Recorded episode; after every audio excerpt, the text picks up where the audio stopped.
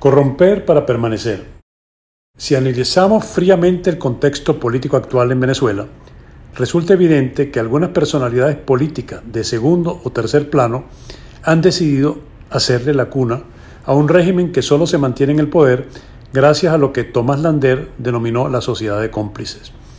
Esas complicidades están alimentadas por la indiscriminada distribución de dádivas materializada en, qué paradoja, dólares, la propia divisa del malquerido imperio.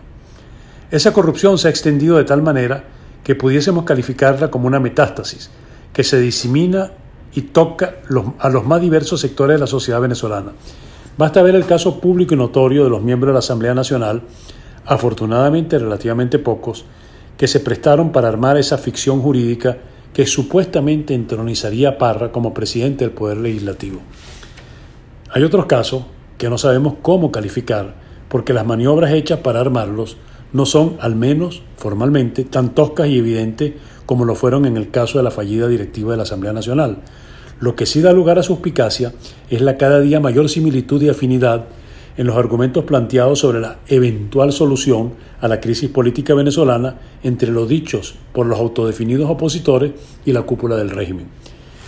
Si queremos hacer un exégesis de esta afirmación, basta leer o escuchar los coincidentes argumentos descalificadores y negadores del éxito de la gira de Guaidó, con lo que demuestran ser la expresión de la misma melodía cantada a dos voces.